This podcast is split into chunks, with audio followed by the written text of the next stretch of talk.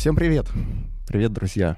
Привет. Это привет, подкаст привет. «Выход в город», Да, и у нас прискорбные новости. да, все. Кончается сезон, Артем.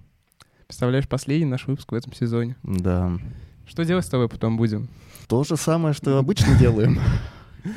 Что? Господин го- Пинки. э, Ух ты, вот это ты вспомнил. Слушай, но на самом деле, давай, э, этот, э, как называется, аутотренинг. Мы с тобой молодцы. Вот, э, с нуля сами запустили, без мам, пап кредитов подкаст. Вот, за целый сезон, целый сезон мы, значит, с тобой отвели. Я хочу узнать, знаешь, вообще, есть люди, которые берут кредит на подкаст. Слушай, ну это не самая плохая, мне кажется, идея. Вот. А еще молодцы наши слушатели, потому что нас слушают много где. Нас Так. больше 50 стран, Вот это да. где, где э, располагаются наши слушатели. Вот, например, а, в Гане В есть, Гане? да, Вау. вот, в Я... Танзании, Классно. много где, в общем, Семен, есть наши слушатели. На наш последний выпуск мы решили взять вот какую тему. Расскажи, Семен. Да, мы сегодня поговорим про здоровье, здоровье в городе, городское здоровье, или, как говорится, urban health, или urban hills, как э, наш э, классик заявил. Да. Вот. На самом деле 1 июля стартует э, Московский урбанистический форум, одно из главных мероприятий э, в профессиональной среде. И одновременно с форумом будет проходить конгресс э, Urban Health. Вот, уже второй год, между Мгм. прочим. Не Вау. первый, второй. Вот, и стоит сразу, наверное, говориться, этот выпуск у нас будет чуть дольше, чуть больше, длиннее. Праздник все-таки, юбилей или окончание сезона, называйте это как хотите. Ну, не Вот. юбилей, нет. Да. Давай уже представим гостей наших. Давай. Да, кстати, необычное у нас сегодня еще, еще более необычный выпуск. У нас сегодня два гостя вместо одного. Вот. Вместо того, чтобы нас терпеть, те- терпел один человек, теперь нас терпит целых два. Во-первых, это Григорий Мальцев, руководитель исследования аналитического центра Московского урбанистического форума. Здравствуйте. Да, Здравствуйте. Привет, привет. И Лена Овденко, аналитик бюро «Атлас», преподаватель Высшей школы урбанистики. Привет. Всем привет. Артем, расскажи, пожалуйста, почему мы э, вроде говорим про тему э, про э, городское здоровье, а позвали двух людей, которые работают в разных компаниях и вроде как ни- никак не связаны. Московский урбанистический форум совместно с а, Высшей школой урбанистики делал а, мастерскую. А, я правильно понимаю, это так называется? Да, Да, делал мастерскую, посвященную городскому здоровью, здоровью в городах, и поэтому вот такая у нас сегодня междисциплинарная компания. Ребят, э, расскажите, пожалуйста, если кратко, э, людям, которые совсем далеки от этого, что такое вот концепция Urban Health, э, городское здоровье, здоровье в городе? Какой Вообще, акцент? Urban Health, да. Вот. Я поэтому буду предпочитать, я, я предпочитаю называть это городское здоровье, чтобы вот по, по великорусскому было, вот не вот на этом вашем англичанском. А, так вот, в чем стоит эта концепция? Ну, как-то кратко рассказать а, для тех, кто совсем не в теме. Значит, наверное, рассказ хочется начать чуть-чуть с истории, чтобы понять, как мы дошли до этого, до жизни такой. Поскольку под концепция подход городского здоровья или urban health, как угодно, он является такой сферой междисциплинарной, и во многом считается или кажется, что или ведущую роль в нем играют архитекторы, планировщики, но на самом деле сложно сказать, кто именно, потому что сфера urban health касается наверное, того в базово, как наша среда, как городская среда влияет на здоровье жителей города и как это все может быть транслировано в социально-экономические эффекты, которые измеримы. И под средой, понятно, мы подразумеваем как застроенную среду, как помещение, как общественное пространство, как и другие факторы городской среды, которые на нас влияют. И там может быть много всего, может быть и как световое загрязнение на нас влияет, как шумовое загрязнение на нас влияет, как влияет на нас экология и тому подобное. И здесь очень важно дополнить, что эта история не про медицинские услуги, которые вы получаете, а про то, э, как вы живете, что это особый стиль жизни, это среда, которая на вас воздействует, и вы на нее как-то воздействуете и взаимодействуете. И все это некая междисциплинарная история. И если Григорий говорит, что фокус на архитекторах, естественно, фокус не на архитекторах, не только. Здесь очень важна именно договоренность разных специалистов. То есть это не про то, как э, развивать социальную инфраструктуру, да, э, там Нет, строить, э, поликлиники, больницы, или это про другое? А, смотри, строить поликлиники и больницы — это один частный кейс. А, Здесь скорее мы говорим про уровень, как по-другому, в принципе, строить здания, организовывать пространства общественные а, и там прилегающие территории, и делать много-много других вещей там в плане управленческих решений, программных решений. Ага. А слушай, а тогда с чего все это началось?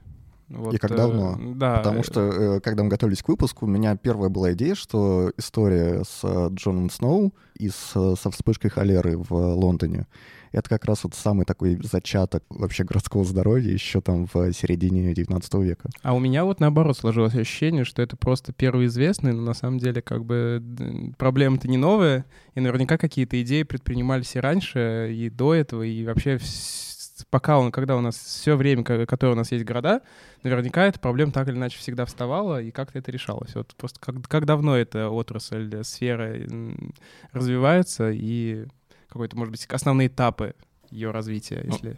Тут, мне кажется, Семен ближе к к истине, что действительно как бы вопрос городского здоровья и того, как городская среда влияет на наше здоровье. И история начинается с момента, как мы начали плотно селиться вместе. Вначале были болезни бедности условные, которые были связаны с доступом к еде, питью и тому подобным вещам. Потом были болезни инфекционные, соответственно, начался следующий эпидемиологический переход. Потом и мы изобрели пенициллин и другие эффективные методы борьбы с э, болезнями, инфекцией и пандемией, как сейчас актуально говорить Ну да. стали менее значимы, и мы перешли уже в эпоху двойной нагрузки, когда многие болезни были связаны во многом со средой и социальным социально-экономическими условиями нашего проживания, это СПИД, ВИЧ и тому подобные вещи. И, в принципе, болезни ишемические связаны просто с тем, какой образ жизни ведем. И сейчас мы ведем такой, как бы, ну, можно сказать, что не весь мир, понятно, что это в разной степени актуально, э, развитые страны,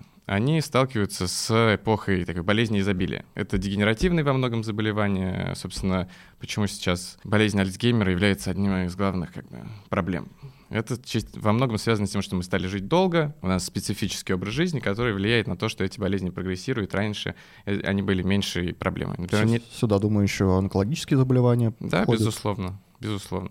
Почему Альцгеймер интересен? Во-первых, потому что это дегенеративное заболевание, которому кто угодно может быть подвержен. Оно сложно лечится, или точнее не лечится, сложно идентифицируется. Оно имеет довольно большой масштаб, а главное, что не так давно, буквально впервые за какой-то промежуток времени, за период пандемии, коронавирус перестал быть главным убийцей э, в, Лон- э, в Великобритании. И все стало как бы как в старые добрые. И болезни в число там, типа топ-3 убийц входил Альцгеймер. Что на самом деле вот болезни, с которыми борются развитые страны на текущий момент. Кстати, а вы видели фильм «Отец», который как раз про вот эту историю Альцгеймера и как ее переживают? Э, Я бы, я бы очень хотел посмотреть, на самом деле. Ну да, я, я знаю, да, это очень интересно. Я смотрю какие-то похожие фильмы, но, конечно, ситуация очень... Ну, это показательно, А, да. кстати, что это про- ну, такая тема проникает в поп-культуру и выходит на большой экран. Э, В части Джона Сноу, безусловно, это важный кейс по той причине, что Джон Сноу является таким как бы... С него фактически началась эпидемиология. А на самом деле сфера Urban Health, она во многом сильно переплетается с тем, с эпидемиологией и специалистами в этой сфере. И поэтому как раз говорить об самой тематике Urban Health в России, в принципе, можно, потому что у нас невероятно сильная эпидемиологическая школа. И несмотря на то, что у нас нет специалистов по public health, публич- общественному здоровью, и про по Urban Health непосредственно, у нас есть отдельные специалисты по категориям. На самом деле, если их начать складывать в какие-то команды, то могут быть как бы успешные юниты, которые будут бороться за здоровье жителей. А Я правильно понимаю, что, в принципе, до 2018 года или когда, когда это началось, в России таких, такого комплексного исследования городского здоровья не существовало? То есть были отдельные э, исследования, там, не знаю, по состояниям системы здравоохранения, по конкретным заболеваниям, но именно в комплексе это появилось именно с идеей МУФа.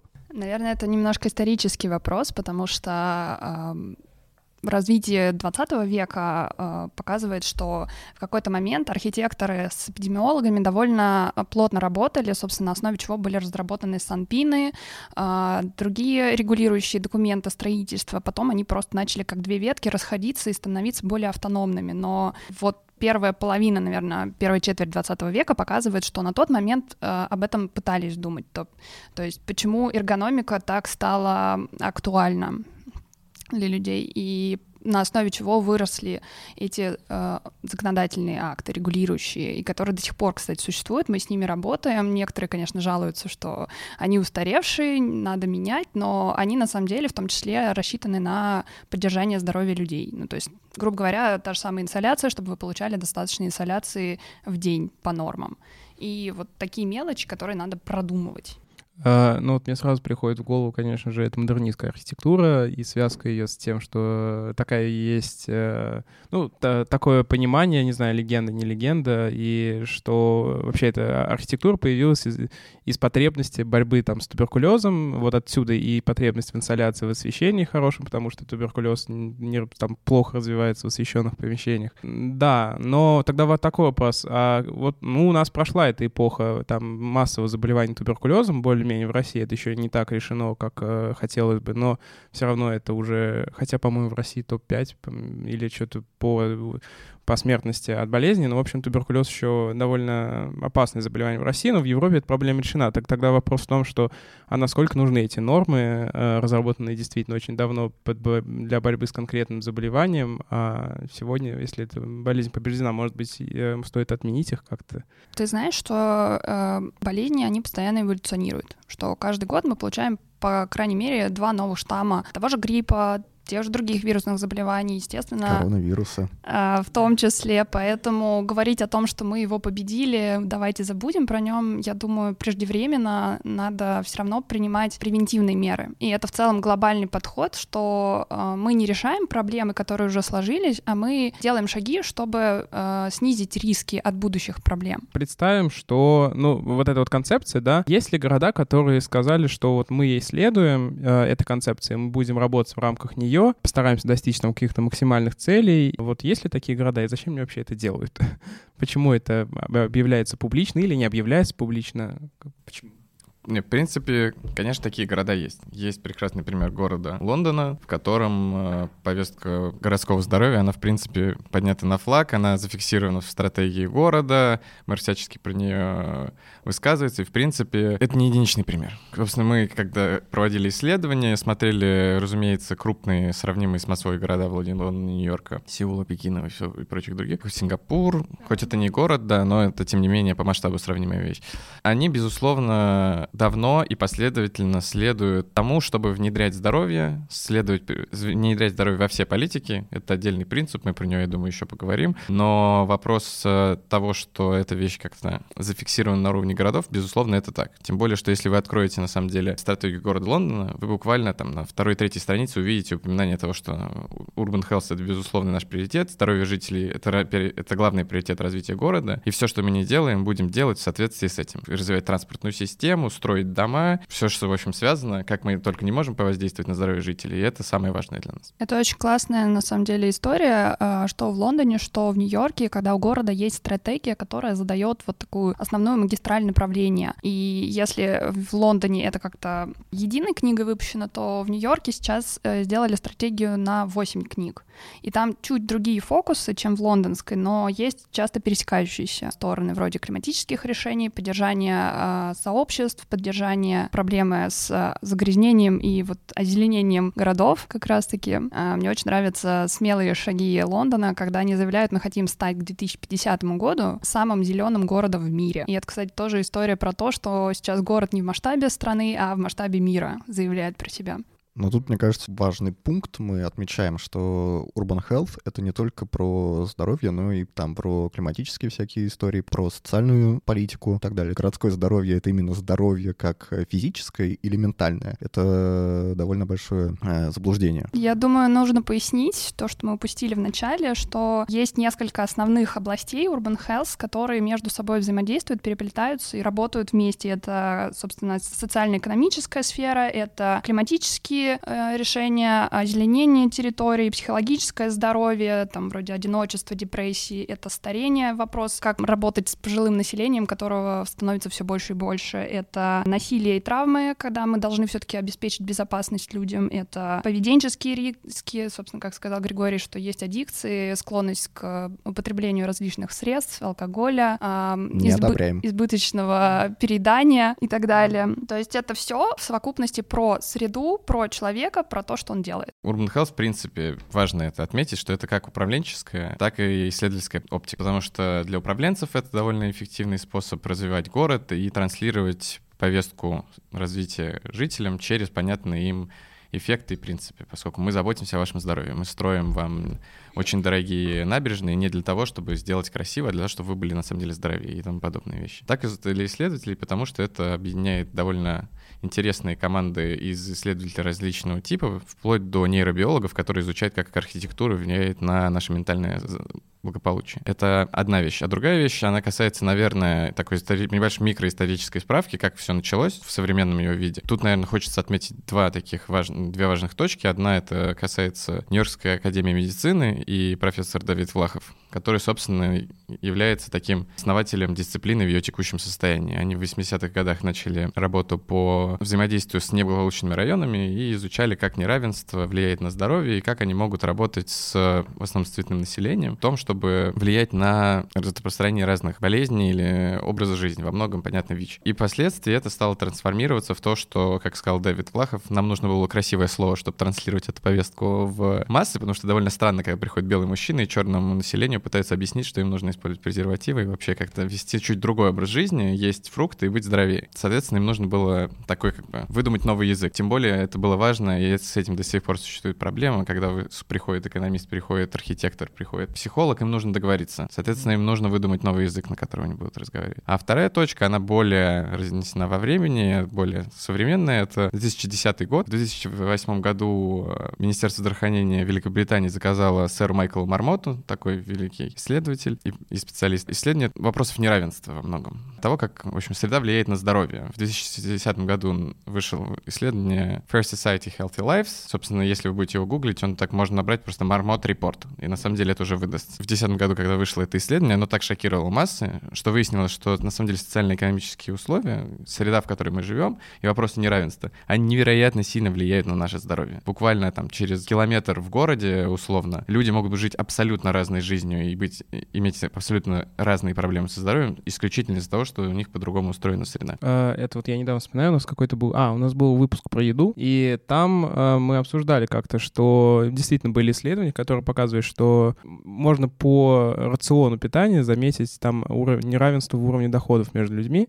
потому что, например, люди э, с более высоким доходом, как правило, э, живут дольше и питаются правильнее, то есть там большое количество белка, там фруктов и так далее, а люди менее богатые, они питаются в основном Э, едой с большим, большим количеством углеводов и так далее. То есть это действительно еда и качество питания, оно является часто индикатором твоего уровня дохода и вот того самого неравенства. Да, да проблема еще в том, что существуют продовольственные пустыни, в том же самом Нью-Йорке, когда у человека нет доступа к свежей, э, здоровой и относительно доступной еде. Сделаю небольшую ремарку по поводу того, что сказали чуть ранее. Мне кажется, эта же идея про неравенство, она в Америке еще более четко определено за счет того, что есть система здравоохранения, система страховок в США. Это, конечно, очень сильно сегрегированная история, потому что страховки там дикие, и бедные слои населения просто не могут себе позволить нормальный доступ к нормальным врачам. Возможно, в Европе это как-то менее выражено, мое предположение. Ну, это чуть, на самом деле, это вещь такая на грани фола, потому что как раз, когда начинается разговор про так, качество и доступность сервисов здра- системы здравоохранения, мы начинаем двигаться двигаться в сторону индивидуальной медицины. И это место уже как бы граница, на которой кончается сфера интересов или ответственности э, тематики городского здоровья, потому что это вопрос общественного здоровья. Здоровье как бы как среда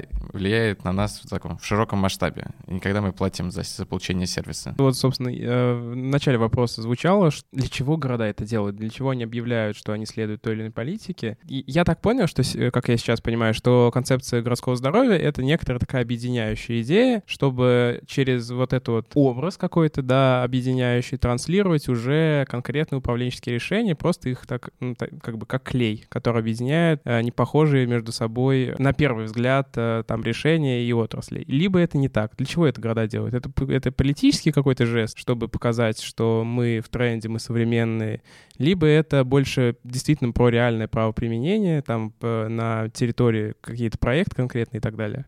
Безусловно, ну понятно, если мы говорим про мэрии, у них есть как бы политические амбиции, им нужно как бы нравиться своим избирателям. Конечно, легче говорить людям, потому что мы, безусловно, заботимся о вашем здоровье. Но на самом деле во многом, э, почему города занимаются этой тематикой и проблематикой, потому что это, это довольно понятно, как можно посчитать, тем более в, страна, в странах со страховой системой здравоохранения, как в Великобритании. И, ну, я хорошо, я вам дам простую цифру. Если, допустим, британцы, точнее, жители Лондона будут каждый день ездить 20 минут на велике, то это на горизонте 25 лет сэкономит бюджету, вспомню цифру, 1,7 миллиарда фунтов стерлингов. Вы можете представить, что это огромные деньги, и понятно, что это довольно понятные действия и, возможно, дешевле, они экономят гораздо больше денег в, дальнейшем, потому что э, здоровое население стоит меньше нагрузку на социальную сферу. И это есть разные примеры, как в Сингапуре. У них соотношение есть грант. В Сингапуре, можно представить, есть большая проблема с тем, что с ожирением, тем более, что они живут в очень горячем и влажном климате. И это все влияет на болезни сердца. У них очень много проблем с ишемическими болезнями. У них есть программа поддержки, собственно, как вы говорили, только что упоминали, программа поддержки здорового питания, чтобы люди ели не жареную пищу, как любят в Азии, а как-то более полезно и здорово питались. Как они оценивали эффективность этой программы, она соотношение денег, потраченных оплаченных в гранте 1 к 11. 1 доллар внутри э, по гранту позволяет экономить 11 долларов в дальнейшем э, в медицинских сервисах, когда человек приходит в больницу, ему оказывается поддержка и тому подобное. Поскольку та же смерть человека, это, ее можно посчитать, сколько это стоит городу и какие последствия это.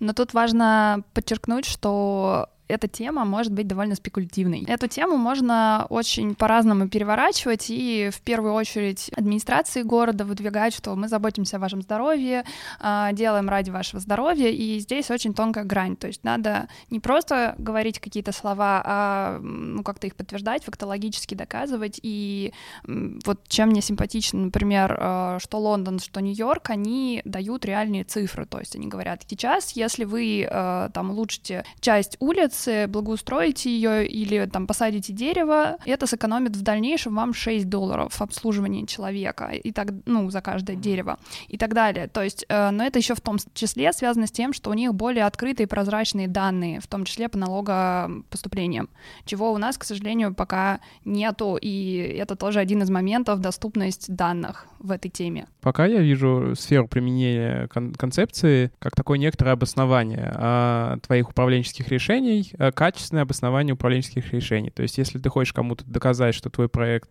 хороший, полезный и нужный обществу, то ты можешь вот посчитать эффект там для условно городского здоровья, и это будет как обоснование. Да, Еще приятный для избирателей, потому что, ребята, мы заботимся о вашем здоровье. Не, ну это упрощает, это правда. Но тем не менее это родилось, безусловно, из-за того, что у нас просто у нас сменяется структура полувозрастания населения, люди стареют. В целом проблема здоро- здравоохранения в городе, она постепенно становится все более как бы, напряженной и сложной. В принципе, хорошо. Пандемия это довольно ясно продемонстрировала, что многие страны с э, развитой городской средой, скажем, качественной, там люди меньше болеют, э, не то что меньше болеют, в силу того, что у вас создана качественная городская среда, люди э, даже качественная, мотивирующая к здоровому выбору. Это такая отдельная тематика внутри концепции, что среда должна мотивировать вас к принятию здоровых решений, что вы идете по лифту, вы идете по ступенькам, а не едете на лифте, вы берете яблоко, а не берете батончик, и тому подобное. Там довольно как бы много можно в это упражняться. И понятно, что такие города условно производят более здоровых людей, а не толстых и с диабетом, поскольку это как бы, самая проблемная группа населения при заболевании коронавирусом. И они лучше переносят, и лучше система здравоохранения не коллапсирует при этом. Ну, мне кажется, в том числе пандемия очень сильно подсветила проблему того, что э, наше жилье сейчас э, мало пригодно для какой-то разнообразной функции, и находиться дома мы просто не можем. И, собственно, вот эти микрорешения э, по переустройству среды дома и вокруг него — это то, о чем нам тоже нужно сейчас подумать. Ну, на самом Все деле... интроверты сейчас э, да. гневно возмущаются. А, на самом деле, вот про пандемию и про э, нашу городскую среду действительно, на первый взгляд кажется, что вот наша там, условно, ну, если мы говорим про Москву а, и про, да, ну, в целом, наверное, про Россию, про панельную Россию, да, вот про, про панельные микрорайоны, то есть ощущение, что там действительно эта среда менее пригодна там в, в контексте городского здоровья, особенно в контексте пандемии. Кажется, много людей и так далее. Но вот, насколько я помню, исследование Хабидатума было э, во время пандемии, и они говорили о том, что эта ситуация вроде как не работает, Э, по их мнению, что в это, вот эти многоэтажные кварталы окраин Москвы, условных, они, в общем-то, никак не, не приводят к распространению более быстрому эпидемии. Вот, это, ну, то есть они, они опровергли такой бытовой взгляд на эту вещь, они сказали, что нет, э, пандемия не распространяется быстрее в микрорайонах э, панельных. Это, на самом деле хороший вопрос. К чему приводит, какой мысли мне приводит это утверждение, что, безусловно, важным фактором нашего ментального здоровья является количество социальных контактов. И если вы видите, что у вас живет много людей в домах, но коронавирус не распространяется, то можно сказать, что, наверное, они не пересекаются и не взаимодействуют значит, социальных контактов мало. Значит, на самом деле, в конечном итоге, возможно, это ведет к проблемам как бы ментального здоровья. Тем более, что вопрос как бы нашего как бы, панельного строительства вообще, ну, панельной застройки, э, есть такой Моша Бар в Иерусалимском университете, и они с Итаем Палти, как в Лондоне такой человек сидит, они изучают вопрос влияния архитектуры на здоровье. И Моша Бар отдельно изучал того, как, вопрос того, как панельки э, советское, в общем, домостроение влияет на ментальное здоровье жителей. Спойлер, не очень хорошо. Знаешь, что их объединит и повысит социальные контакты? Проведение капитального ремонта. Вот это тот момент, когда жители выйдут, и им придется договариваться, согласовывать или спорить с э, пришедшими архитекторами, потому что от них потребуют подписать бумажку о ну, согласии с предложенными работами. Если вы хотите создать сообщество да. у себя в микрорайоне, вот если вы глава управы какой-нибудь, можете как-нибудь посодействовать э, проведению капитального ремонта в домах. Насколько я понимаю, сейчас главная проблема вообще э, заболеваний и здравоохранения — это болезни, связанные с образом жизни. Диабеты, ишемические болезни и так далее. Какую долю в заболеваниях, в структуре э, заболеваний занимает болезни, связанные с экологической обстановкой, с внешними факторами и так далее? Но по исследованиям ВОЗ где-то 20-25% по профилю заболевания занимают как раз-таки факторы окружающей среды. Это по исследованию ВОЗ 2019 года, если не изменяет память. Там, собственно, основная проблема — это заболевания сердечно-сосудистые, это болезнь э, легочной системы и это онкология. Почему? Потому что э, все мы дышим воздухом, в котором выделяется много разных выбросов, в том числе это выбросы в первую очередь от транспорта, это э, мелкодисперсные частицы, это угарный газ, также от производственных предприятий, и всем этим мы прекрасным дышим. Плюс, э, когда это все складывается с климатическими особенностями, то есть, например, а, у вас определенная температура поднялась, скорость распространения таких веществ может быть больше и дальше, а, соответственно, это может становиться опаснее. Это вот примерно то, что нам говорил Павел Константинов, когда мы с ним записывали выпуск, это климатолог. Он говорил, что, значит, при волнах жары и при отсутствии ветра увеличивается э, как бы риск э, заболевания сердечно-сосудистой системы, и поэтому очень важно проветривать помещение, перед сном помещение, да.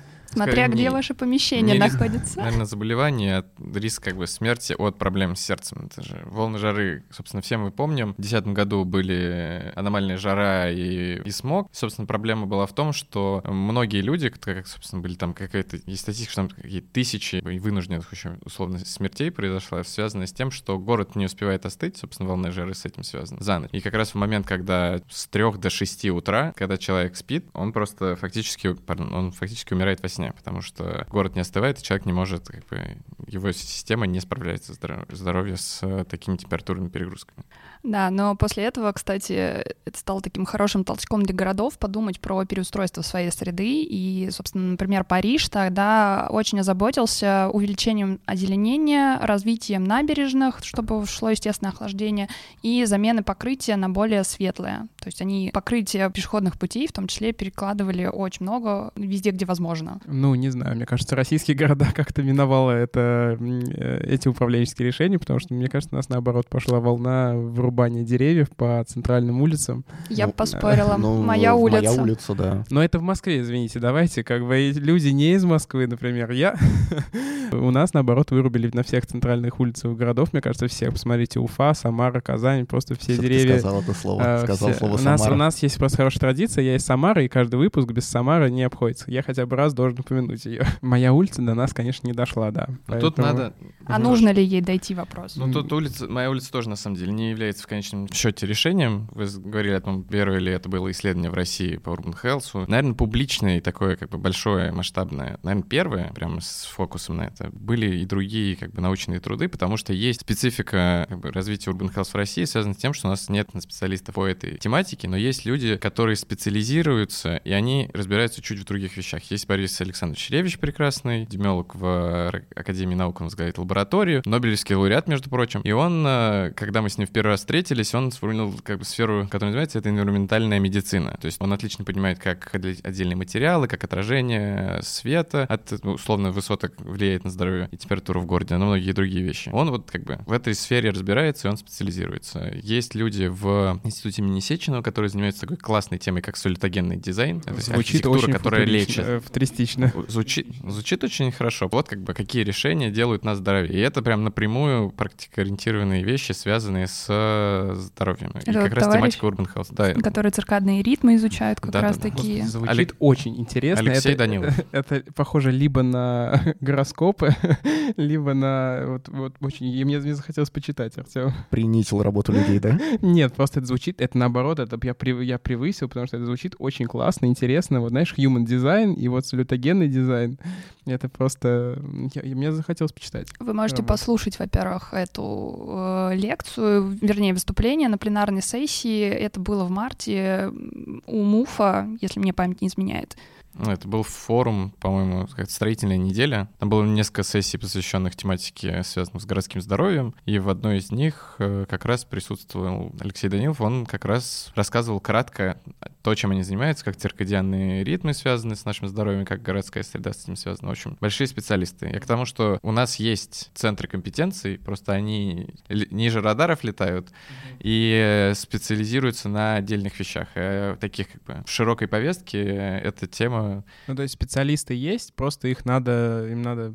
Их надо вытаскивать, Вытаскивать, потому что ага. вот тот же сам прекрасный Ревич Борис Александрович, он написал книгу «Человек в мегаполисе», вы можете ее почитать на ночь, это некая страшилка, честно говоря, потому что когда ты ее читаешь, тебе кажется, как страшно вокруг жить, сколько на меня может там оказывать воздействий.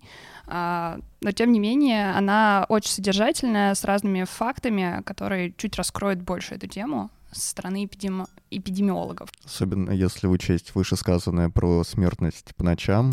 Да. Я бы Вы, вы, умираете, вы умираете, когда спите. Ну, спасибо большое. Но Больше важно понять, что эти, эти специалисты, которых мы упомянули, это медики. У нас нет, э, или, в общем, у нас очень мало специалистов, наверное, которые имеют при этом понимание по архитектуре и решениям в части дизайна. Потому что Это как раз, кажется, тот разрыв, который требует какого-то, в общем, влияния. Это, это разрыв, который требует заполни- заполнить как-то. Мгм. Мне Ну, кажется, мы подходим к теме образования и проблемы, Безусловно. потому что Безусловно. буквально недавно все паблики архитекторов горели на О, тему... Боже, конечно, я тоже горел, хотя я не архитектор. Ну, да. правда, горел на тему упрощения специальности архитектора, там, его сбора в единое.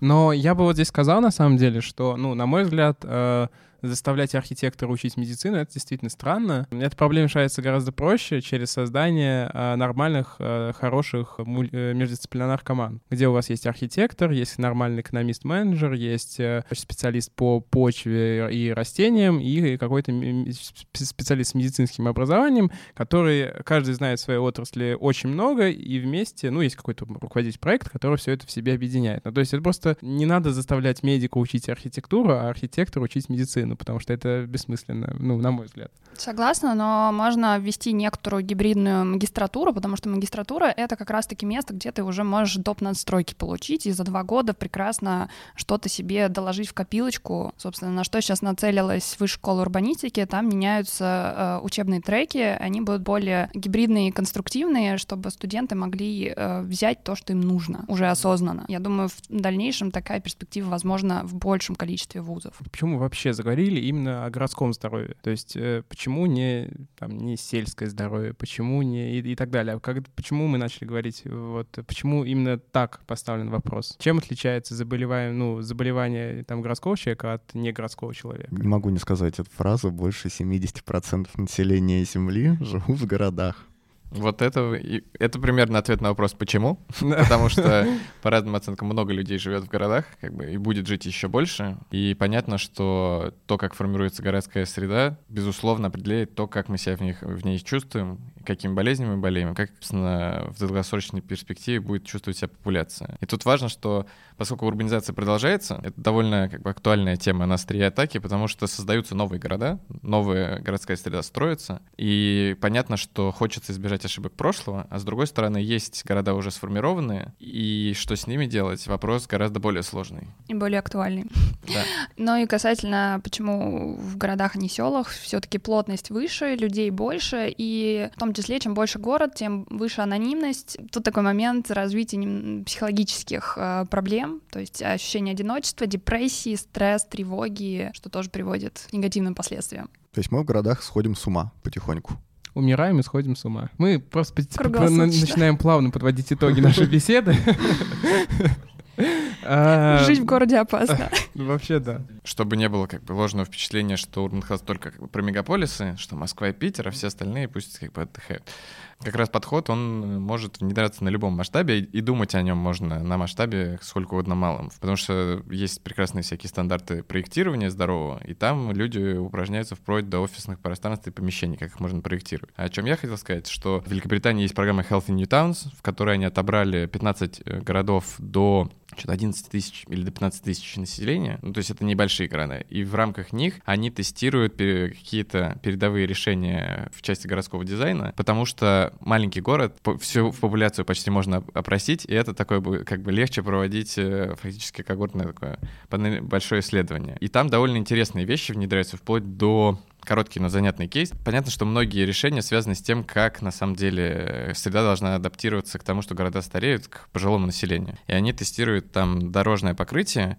Условно, у них есть дорожка бетонная, которая существует, там, или мощенная. И рядом они делают дорожку из вот этого вот хитрого покрытия, которое соответствует э, такому же покрытию, как э, на Олимпийском стадионе э, в Лондоне, на котором бегали атлеты. Оказывается, сейчас покрытие на треках беговых, оно не жесткое, как раньше, вот эта резинка, оно на самом деле пружинящее, что чтобы... В Лужниках, по-моему, недавно такое сделали. Наверняка, да. Возвращать э, импульс обратно, во-первых, в бегуна, чтобы лучшие результаты были, меньше бить в колено. Хитрость в том, что покрытие, которое они уложили там, в этом в одном из городов, где тестируют, оно, там плиты повернуты под небольшим углом, там, условно, 5 градусов. И это создает э, нагрузку на вестибулярный аппарат. А когда у человека создается нагрузка на вестибулярный аппарат, это в конечном итоге довольно сильно влияет на то... Ну, работу мозга. Да, в общем, да, на работу mm-hmm. мозга. И как люди, как это позволяет бороться с дегенеративными когнитивными расстройствами. Ну вот я сейчас, э, на самом деле, логичный вопрос э, из этого вытекает. Вот эта дорожка, про которую ты говоришь, она, по-моему, ну вот я не знаю, в Лужниках называется тартановая дорожка, и это действительно очень современный материал, там беговой, э, позволяет действительно очень удобно бегать без травмирования колен, но проблема в том, что это безумно дорого. И возникает вопрос. Мы с Артемом ГМУшники, муниципальное управление у нас первое образование. Мы часто ставим себя на место простого чиновника, мэра, не знаю, или кого-то еще и смотрим. Ну вот смотрите, а обычно обычный асфальт стоит там, я не знаю, сколько, ну, не знаю, 2000 за метр квадратный. Не знаю, тартановая дорожка стоит 30 тысяч за метр квадратный. Эффект от этого мы увидим через 25 лет, и это будет повышение там срока жизни человека на один год. Вопрос, а оно мне надо? Насколько эффект от э, реализации вот подобной концепции покрывает те затраты, в которые города это вкладывают? Насколько это вообще эффективно? Это достаточно эффективно. Есть немалое количество статей и расчетов, особенно там условно в Лондоне, Нью-Йорке, да, э, которые показывают, что такие решения в конечном итоге экономически обоснованы. Они экономят довольно много денег. Понятно, что какие-то, я привел экстремальный пример, который, поскольку это исследовательская повестка, это понятно, что это стоит дорого, и не везде в Великобритании это могут внедрять, но они изучают, грубо говоря, как это влияет на выбор людей, будут ли они вообще ходить по таким дорожкам, например. Это как раз какие-то есть экстремальные решения, есть решения довольно простые, и они не обязательно про городскую среду, что важно, эти программы и прочее, они не обязательно должны быть как бы выливаться в бетон. Это могут быть вполне себе программы просто поддержки. В Нью-Йорке, например, большая проблема, как вы упомянули про пищевые пустыни продовольственные, что нет доступа к э, продуктам здорового питания, и там есть довольно много инициатив и программ. Там есть Green Card программа, очень похожая по принципу на наши рынки выходного дня, но это такие как небольшие тележки с здоровой пищей, чтобы люди могли просто купить ее там условном Бронксе. Есть решение по тому, как устроено расположение продуктов внутри магазинов, что сладости располагаются на высоте выше роста там, 13-летнего ребенка или там 11-летнего, а наоборот овощи находятся на уровне глаз, чтобы он всегда на... их видел и мог к ним добраться, а сладости в том числе запрещают распределять, как у нас, знаете, последняя покупка при выходе из магазина. Ну да, это импульсивные да. покупки, да. Ага. Их относят внутрь, в рот глубже, чтобы люди не совершали этих покупок. И это кажется, что стоит ничего для города, но тем не менее это довольно сильно влияет но здесь на проблема здоровье. возникает, мы решаем таким образом проблему здоровья людей, но частные компании, которые размещаются, вот эти, раньше размещали эти шоколадки на, на выходе указ, они вам скажут, что до половины покупок, а если не больше, делается вот импульсивно, и, соответственно, мы их бизнес как бы убиваем таким Маркетологи образом. заплачут. Вот. Ну, то есть это действительно проблема для таких. И жвачка та же самая продается только в прикассовой зоне и больше нигде. А, на самом деле здесь еще вопрос, э, какими мерами вы стараетесь работать с частным бизнесом, потому что есть пример либо ограничения, либо стимулирования. У нас мы, к сожалению, часто наблюдаем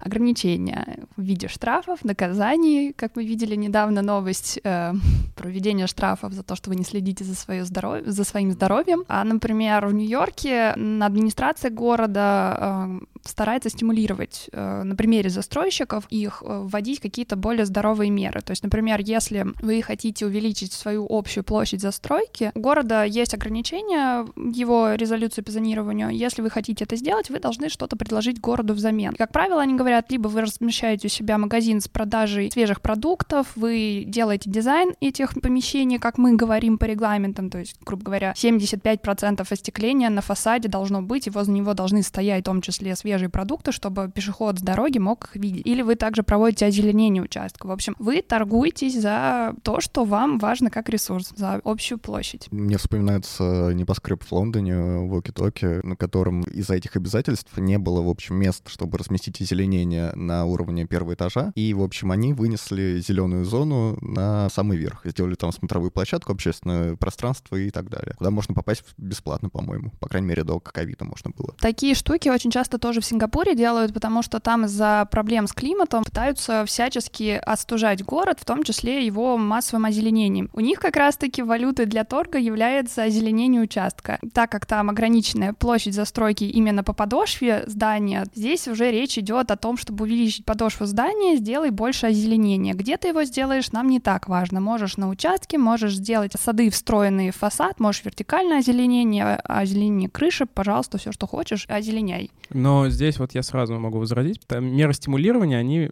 работают не всегда. Частный бизнес, особенно крупный бизнес, потому что если мы говорим о застройщиках, то это, как правило, крупный бизнес. Есть множество примеров. Вообще, это то, что, о чем мы говорим сейчас, инструмент не новый, это называется стимулирующее зонирование. МЕК — это стимулирующее зони- зонирование США и Манхэттен непосредственно. И вот э, я в рамках своей магистрской изучал опыт э, стимулирующего зонирования. Я могу сказать вот следующее, что есть три ключевых проблемы. Первое, что э, иногда, ну то есть это просто иногда инвесторы отказываются что-либо строить, это замораживает люб, вообще любое инвестиционное там развитие в городе. Второй вариант — это инвестор соглашается строить по вашим условиям и говорит, он, я построю вам, окей, это зеленый, зеленый парк, но потом он строит его настолько плохо, намеренно строит его очень плохо, чтобы никто да, не оставался. Потому что он не заинтересован, что с его рядом бизнес-центром люди сидели на скамейках и пили дешевый кофе. Ему это не нужно, это будет мешать его сотрудникам. Поэтому пространство намеренно проектируется очень плохо, плохо и недружелюбно, чтобы люди там не оставались. Ну а третье есть э, кейс Трампа, который всунул свою огромную башню на Манхэттене, пообещал построить парк и не построил парк. И таких очень много. Наказывать вот. таких людей. А, а вы не можете, а как вы его уже накажете? Башня уже есть, а он говорит, я не буду. И все. Ну то есть, э, к сожалению, я к тому, что инструмент в теории хороший, на практике много сложностей в этом есть, конечно. Парк не построил, стену с Мексикой не построил,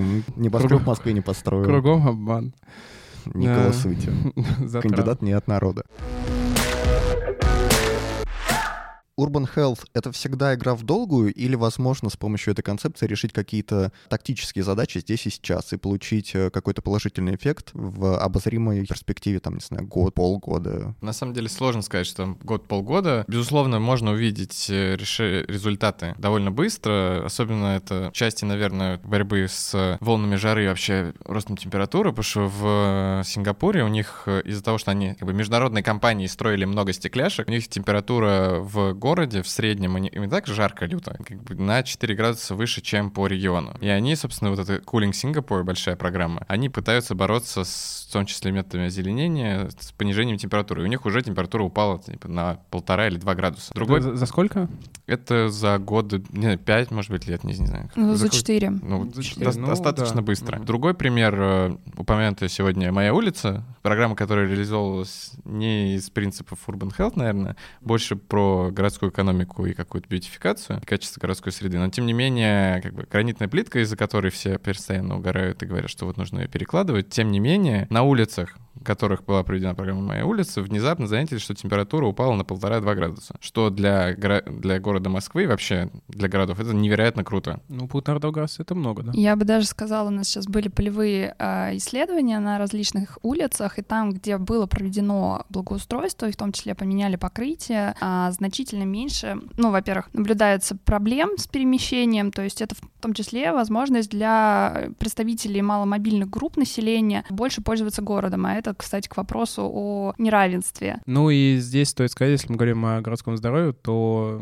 как, насколько я помню, как показывали исследования, то люди стали активнее передвигаться по этим улицам, они стали, стали более активны пешеходно, в первую очередь. Они стали активнее еще потому, что расширили пешеходную зону, предоставили разнообразный ландшафт, где можно посидеть, потому что меня, например, удивляет, когда я хожу в районе э, Трубной, Садового кольца, и там стоят лавочки на Большой Сухаревской, отвернутые от шоссе, которое достаточно там, 4 полосы или больше больше, и зелень, и люди сидят на этих лавочках, и, то есть они готовы проводить там время. Я не знаю почему, но тем не менее это работает. В принципе, э, все, что было сделано в моей улице, это вещи, которые описаны в других гайдлайнах, которые мы любим рассказывать, например, Active Design нью-йоркский или э, Healthy Streets. Они в чем-то похожи, но смещенные фокусы. А моя улица, она стала неким собирательным э, решением, наверное, назревших тогда вопросов, но, к сожалению, ее никто не мониторил потом, поэтому говорить об ее эффектах целиком нам сложно. То есть были проделаны только отдельные замеры на ряде улиц стрелкой самой. Я тоже говорил с некоторыми специалистами по этому поводу. Они мне сказали следующее, что с, вообще замерить эффект от создания общественного пространства любого, но это практически невозможно по ряду причин, потому что, во-первых, непонятно, как это считать. Есть э, множество подходов разных. Это первое. Второе, э, город очень а, изменчив, и условно сложно сказать, почему человек съехал, э, или новый офис там новый магазин заехал, потому что у него кончились деньги, поднялась ставка аренды, или потому что, или еще по тысяче причин. Потом у нас есть «Мы, Россия», у нас каждый год э,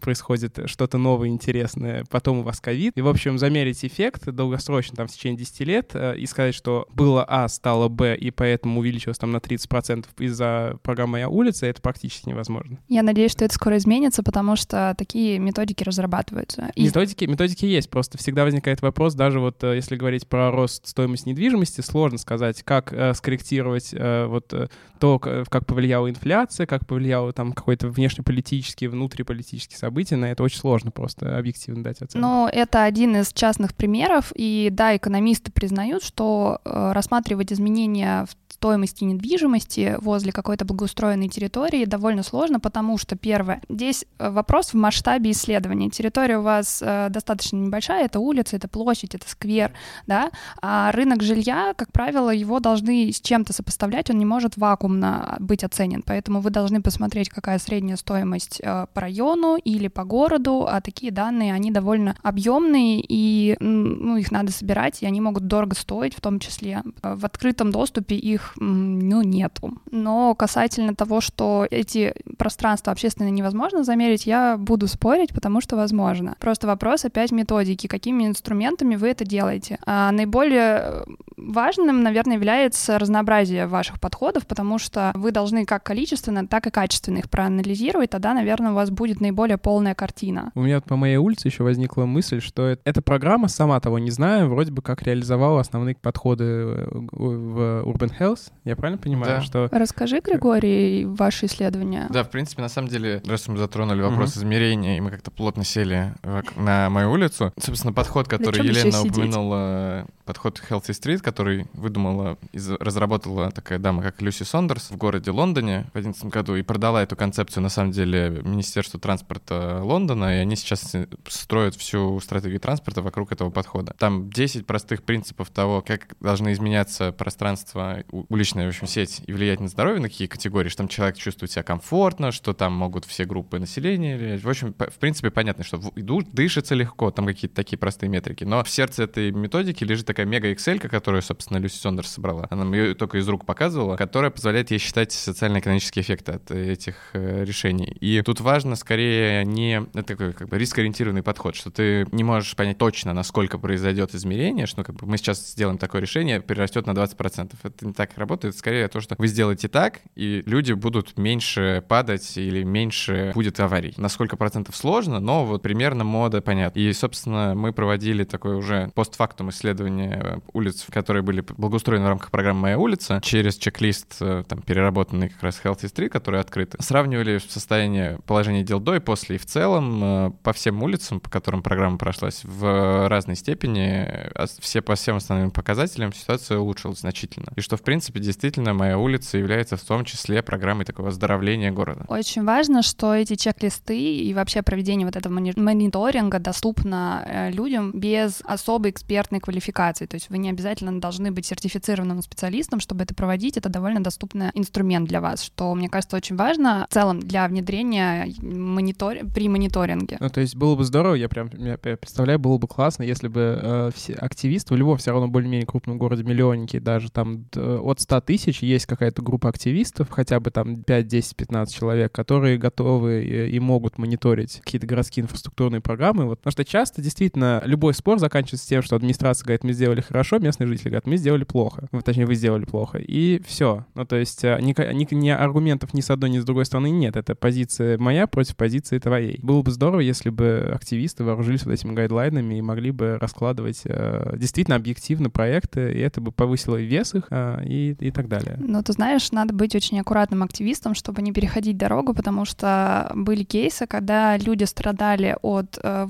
а, вредных выбросов э, в городе, они разработали собственные измерители, э, ну, вот этих концентраций, они делились этими показателями у себя а, в социальных сетях, и когда они с этими результатами пришли в администрацию, им надавали по рукам и сказали, у вас не сертифицированное оборудование, вы сами не сертифицированные эксперты, почему вы этим занимаетесь? То есть люди пытались дать сигнал, что помогите, спасите, администрация Ну, отвернула. Хорошо, что эти люди потом не пострадали от чего-то другого. Да, Да. да. Ну, это, это понятно, это, я даже не знаю, это чья реальность, российская? Это российская, я просто, к Ну, сожалению, город не могу вспомнить, э, но об этом кейсе рассказывали коллеги Цивиума, а, Катя Дыба, бывший преподаватель вышки. Ну, это на самом деле, ну, это, по-моему, а это не в Москве, а это, это не в Москве, по-моему, было. Нет, вот в Москве активисты запускали, запускали. Ну, да, и мы прекрасно понимаем, что есть риски, но если говорить о какой-то прекрасной России будущего и, наверное, там зд- здоровой ситуации, то, конечно же, это просто инструмент дополнительный в споре с, э, там, с администрацией, с кем-то. Даже не то, что в споре, может быть, действительно проект как-то кажется хороший. Вот внешне он не очень, но по всем пунктам вроде стал лучше. И тогда это уже будет э, и администрации может этим работать. Ну, тут действительно важно посмотреть, как себя будет вести эта территория, которую э, как-то изменит. То есть как она встроится в городскую среду, в городские процессы, как ее будут осваивать горожане, что придет туда или уйдет наоборот оттуда. То есть смотреть именно с разных фокусов. А можете э, сказать какой-то, ну, может быть, краткий перечень того, какие обычно экономические эффекты бывают от реализации программы? Ну, они, на самом деле, могут быть достаточно разными. В принципе, есть такая явная проблема в городах, как люди и дети, которые болеют астмой, и довольно легко можно посчитать через обращение в медицинские учреждения, как внедрение тех или иных решений влияет просто на посещаемость врачей людьми с проблемами с астмой. Какие-то вещи могут быть связаны с тем, сколько больничных берут люди. И это, на самом деле, во многом язык, через который продаются в коммерческое строительство всякие стандарты здорового проектирования, что у вас как бы работники здоровее, они производительнее, и они меньше болеют, и меньше берут э, больничных, у них меньше проблем там с ментальным здоровьем в том числе. А можно сюда еще отнести ожидаемую продолжительность жизни и активной жизни? То есть то, сколько лет человек будет работать? На высоком уровне, конечно. В конечном итоге это можно оценить. Э, есть достаточно много в рамках, опять же, программы развития транспорта Лондона, града. Все делается через Healthy Street. Они все проектируют и измеряют все решения через то, как это будет влиять на конечном итоге на здоровье. И там на улицах, на которых проводится программа, там есть э, условные таргеты по тому, как, как они, по их оценкам упадет вот это отдельные группы рисков и отдельные группы заболеваний. Есть такая важная вещь, как перелом шейки бедра. Это главное, как бы, бич людей э, за там типа 60, потому что, как правило, это очень важно, и в том числе это можно посчитать, потому что человек, который получает такую травму, как правило, пожилой, он падает, ломает шейку бедра. Я не знаю, в каком проценте, честно говоря, но в значительной доле случаев человек получает инвалидность, он выпадает из экономического оборота, и он фактически перестает быть участником экономического процесса. И это, и это довольно понятно измеримая вещь, а главное, это довольно понятно транслируемая проблема. Потому что, опять же, напомню, что население городов стареет по всему миру. И это та же самая проблема, с которой сталкивается Москва. Ну, кстати, разговоры про вот эту вот э, стоимость больничных, она двусторонняя не только для работодателя, но и для э, государства, потому что часть больничного всегда покрывает фонд, по крайней мере, в нашей стране, да. Это тоже такой инструмент э, обоснования.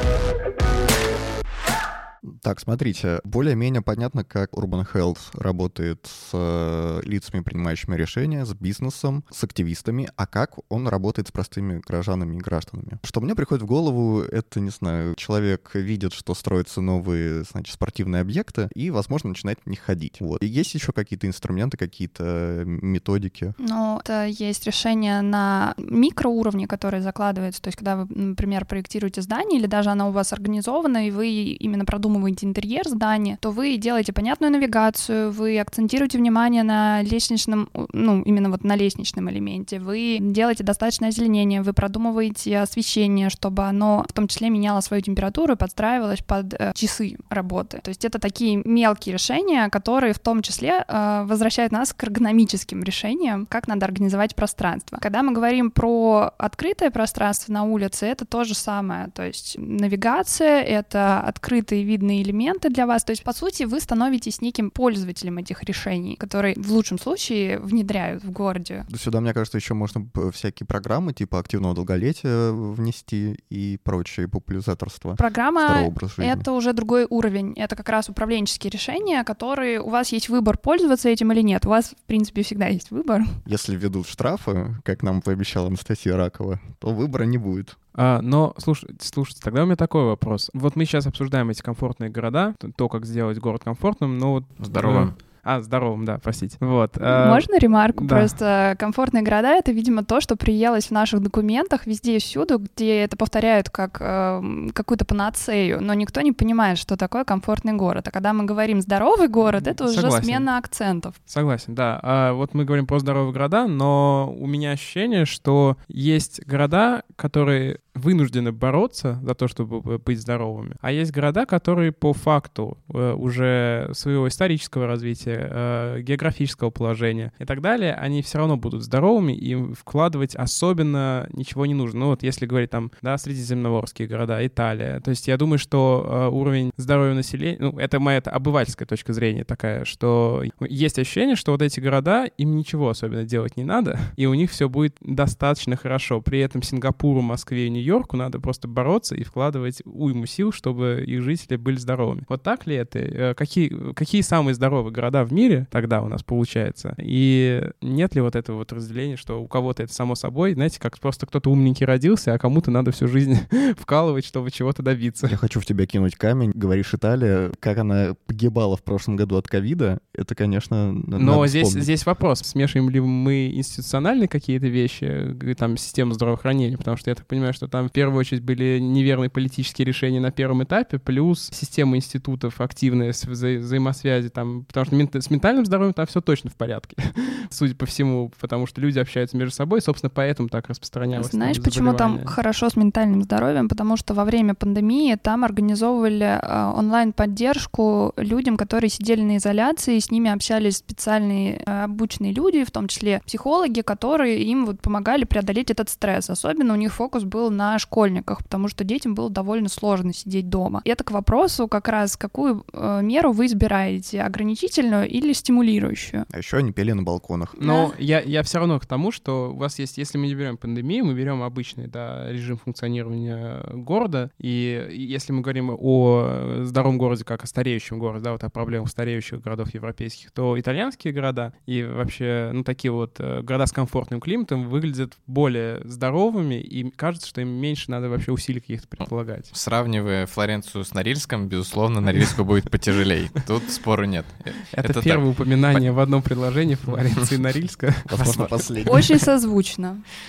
Понятно, что есть естественные факторы среды, которые влияют на здоровье, но здесь важно, что решение по дизайну городской среды и по программам каким-то, которые стимулируют здоровый образ жизни и здоровый выбор. Потому что, как мы отмечали неоднократно, многие вещи, связанные с здоровьем, связаны с поведенческими факторами, а они, в свою очередь, продиктованы, как правило, социально-экономическими условиями жизни. Нет, наверное, как бы есть кто-то, кто более успешен, и это, как правило, связано с тем, что он как-то в среднем более обеспечен. Но в среднем всем нужно работать в этом направлении. Работаем ну, много. Хуже, хуже не будет никому. Хуже не будет, с одной стороны, с другой это необходимо необходимость, кажется, потому что как бы покрыты базовые какие-то инфраструктурные вопросы в тех или иных странах и городах, но возникают другие проблемы, а главное, что есть проблемы э, на долгосрочной перспективе, когда у нас будет очень много стариков, и у нас будет среда, которая не будет, а, к ним подготовлена, а, б, она будет производить людей. Это важно, что многие люди, которые занимаются проблематикой urban health, они выделяют отдельно молодежь, хотя они часто занимаются пожилым, кажется, вот нам нужно, чтобы среда была инклюзивная, чтобы пожилое население могло перемещаться, не ломало шейку бедра и тому подобное. Но на самом деле, когда человек заболел, ему уже сложно помочь. Он идет как бы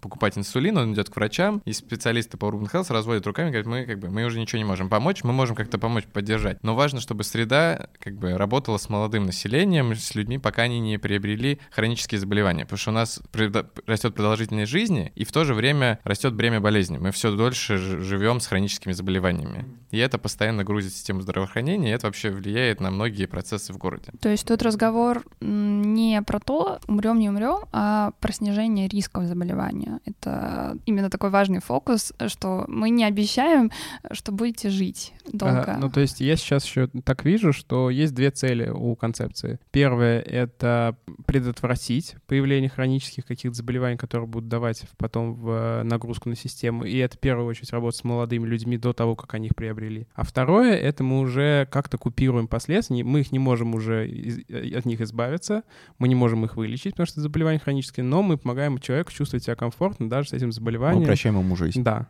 Я правильно понимаю, ну, да? Поддерживать его активность максимально долго. И с одной стороны, это, вы верно сказали, это называется превентивный эпидемиологический дизайн такой, что как бы мы пытаемся превентивно действовать на неинфекционные условно заболевания и на состояние здоровья человека. А вот есть тогда какие-то интересные э, про проекты, подходы, которые вот на, вот на два этих трека работают? То есть, с одной стороны, может быть, какие-то... Ну, то есть решения уже конкретные, и там в разных странах, которые делаются, которые, с одной стороны, помогают э, предотвратить, с другой стороны, вот помогают... Ну, вот мы обсуждали уже про дорожки там для людей. Это вот. Ну, я так понимаю, это уже все-таки... Это про, как раз про предотвращение. Почему это превентивные меры в том числе? И работа с, а, в том числе, с объектами, в которых дети проводят больше всего времени, это со школами, детскими садами и средой вокруг них. Но это в детей, а так, в принципе, все вещи, связанные с едой, они влияют на всю популяцию, на молодых, пожилых, и это для всех очень важно. Как бы всем важно питаться правильно. Например, велосипедизация та же, которая в целом считается сейчас панацеей от всего, там тоже есть много вопросов относительно того, кто ей пользуется этой инфраструктурой и на кого нацелена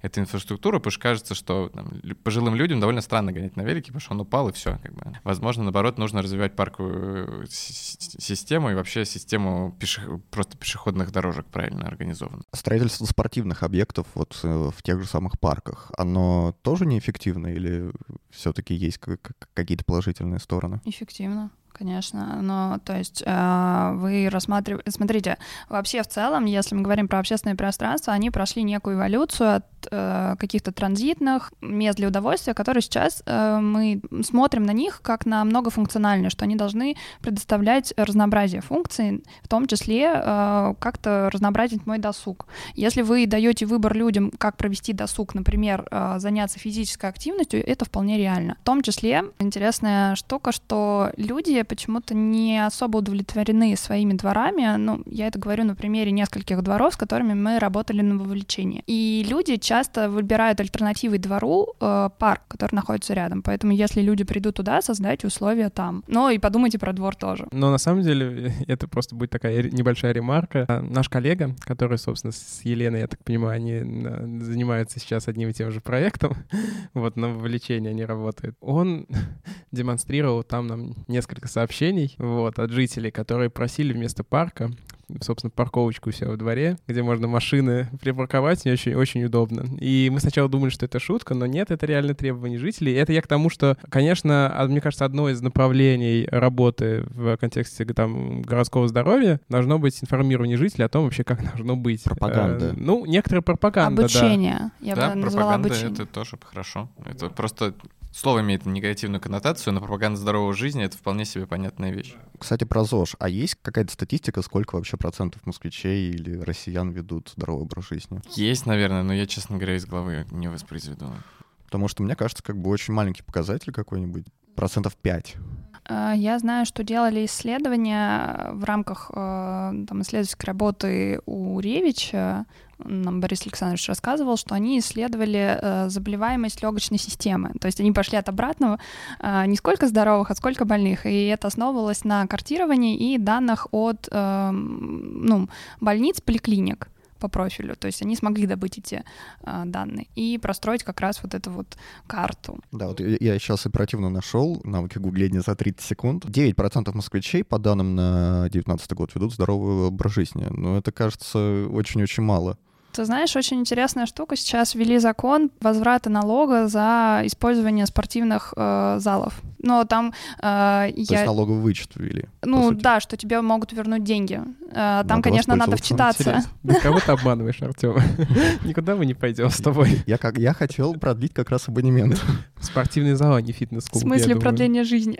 Поскольку мы так чуть вперед-назад двигаемся перманентно и почти перешли от управленческих оптик дальше, э, важно отметить э, подход здоровья во все политики. На самом деле это довольно важная вещь. Она простая, кажется, но она говорит о том, что мы как бы все э, департаменты, вообще все муниципальное управление должно продвигать э, повестку здоровья, что за здоровье отвечает не только департамент здравоохранения и все, как бы все остальные свободные, а все должны коллективно этим заниматься. И тут, на самом деле, с точки зрения внедрения, если вдруг нас будут слушать какие-то муниципальные деятели, э, можно по-разному заходить. пишите.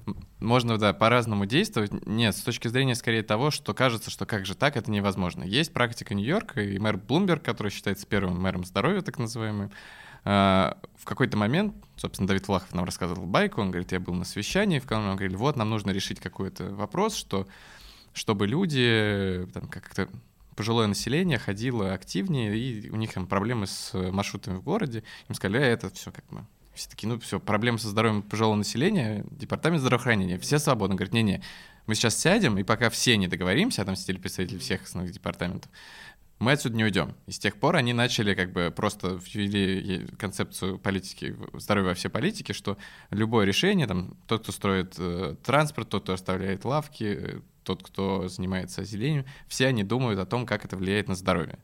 Есть другая методика про то же самое, только в Лондоне. Это довольно интересный пример. Э, которая связана с тем, что специфика города Лондона заключается в том, что город Лондон довольно сильно бюджетно ограничен. На самом деле, они большую часть своего бюджета отдают наверх, там типа 80%. И потом Садик Хан идет на национальный уровень, торгуется, чтобы ему дали денег на то или иные Господи, вещи. какая похожая история про обычные российские города. Вот, очень похоже. Но, тем не менее, э, есть другая специфика, что Лондон контролирует как с точки зрения бюджетов, так и с точки зрения и власти э, транспортную систему. И что они придумали, что фактически через, почему мы говорим про Health Street, через э, транспортную стратегию и деятельность департамента транспорта, они внедряют повестку Urban Health во все остальные, что условно все программы должны соответствовать, э, как бы биться с деятельностью департамента транспорта, а департамент транспорта все базирует на подходе Но это уже, вот это вот на самом деле рубрика классные бюрократические хитрости, потому что на самом деле российские, российские бюрократы и чиновники, они, я иногда им поражаюсь, потому что они делают ровно то же самое, потому что какую-нибудь они могут в программу я даже не знаю, реконструкции какой-нибудь вылетной магистрали засунуть вполне себе реконструкцию ближайших улиц, э, там парка, сквера и так далее. И это, это бюрократический талант, на самом деле, в какую-то программу, не связанную с э, твоей прямой задачей, засунуть то, что тебе нужно. Нет, я тебе поясню, на самом деле это связано абсолютно, потому что это все под вед... Э, ведением одного департамента, и вот эти, и вот эти зоны. Тут просто очень интересно, кто какой департамент за что отвечает. И, э, например, некоторая транспортная инфраструктура, казалось бы, относится к департаменту транспорта, но нет, она переходит к департаменту капитального ремонта который ага. Ну, на самом деле тоже есть простое элегантное решение. Мне кажется, даже в России такой сейчас принимается. Это проектный офис, где у вас, э, вы называете это проектный офис по развитию там э, здоровых городов.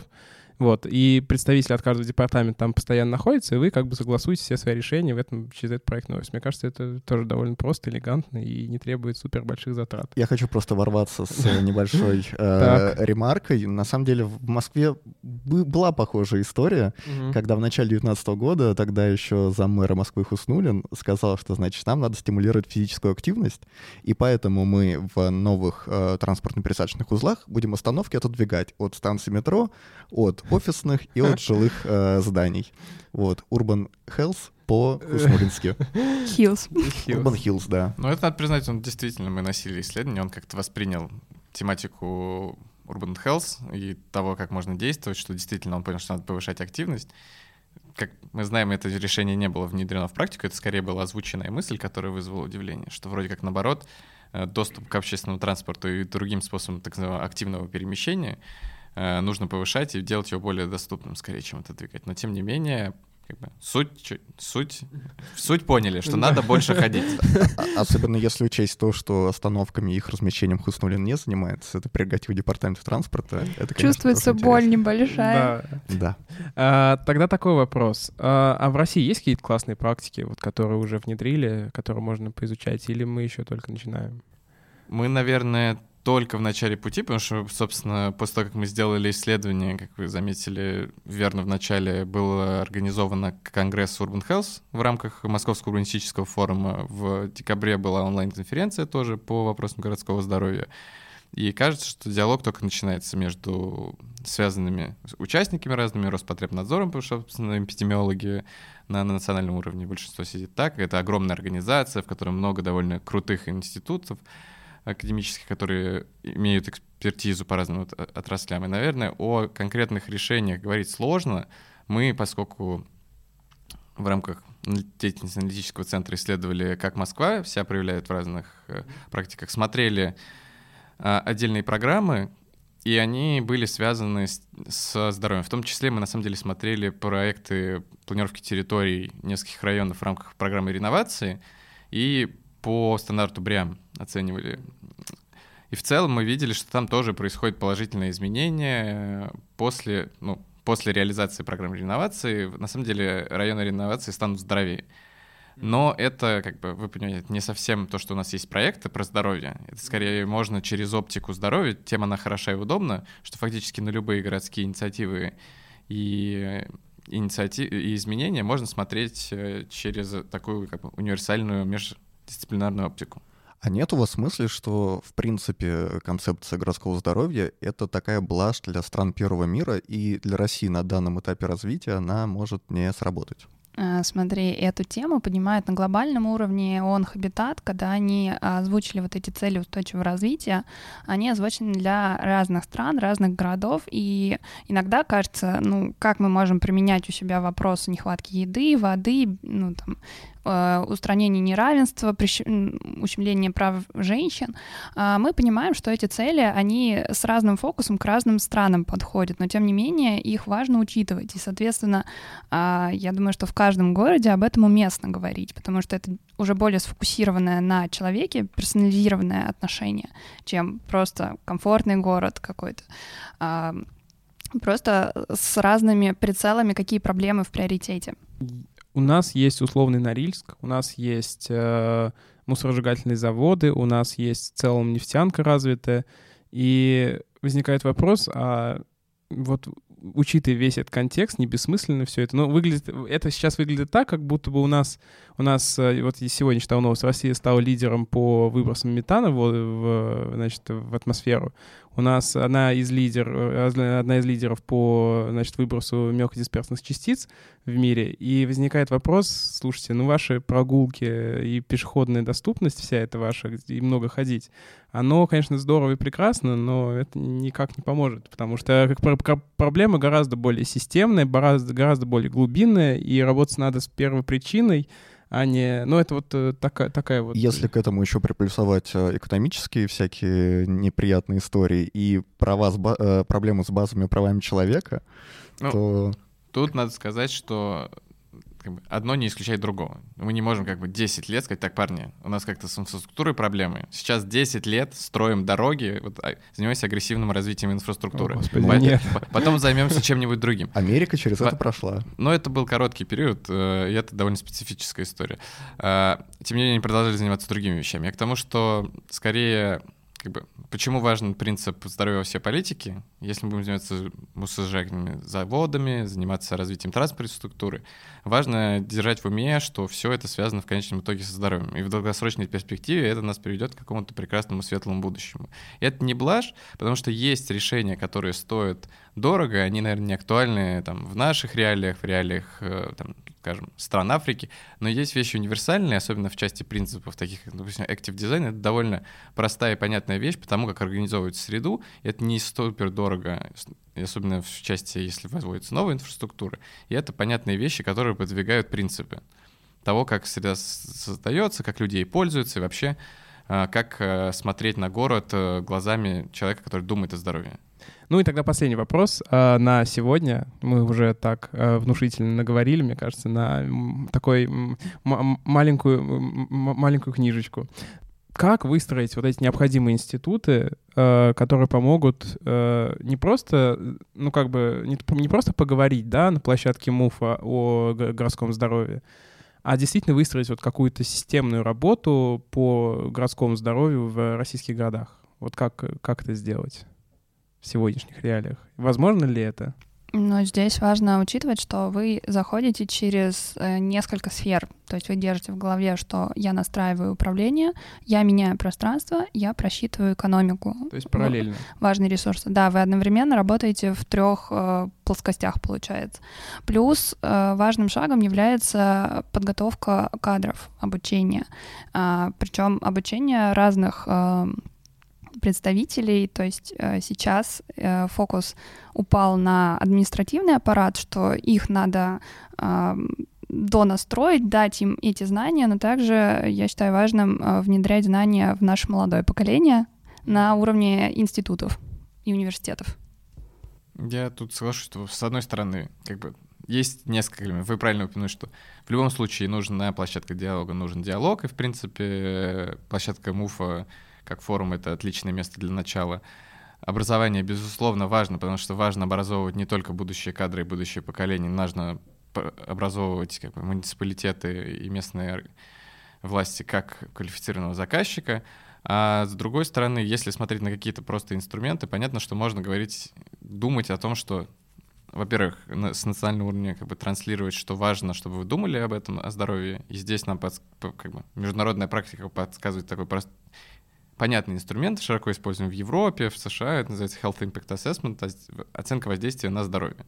Когда любая программа, любая инициатива оценивается через призму того, как это повлияет на здоровье. И это хотя бы позволит понять, как бы начать стимулировать местные муниципалитеты, думать о том, что они делают и как это влияет на здоровье.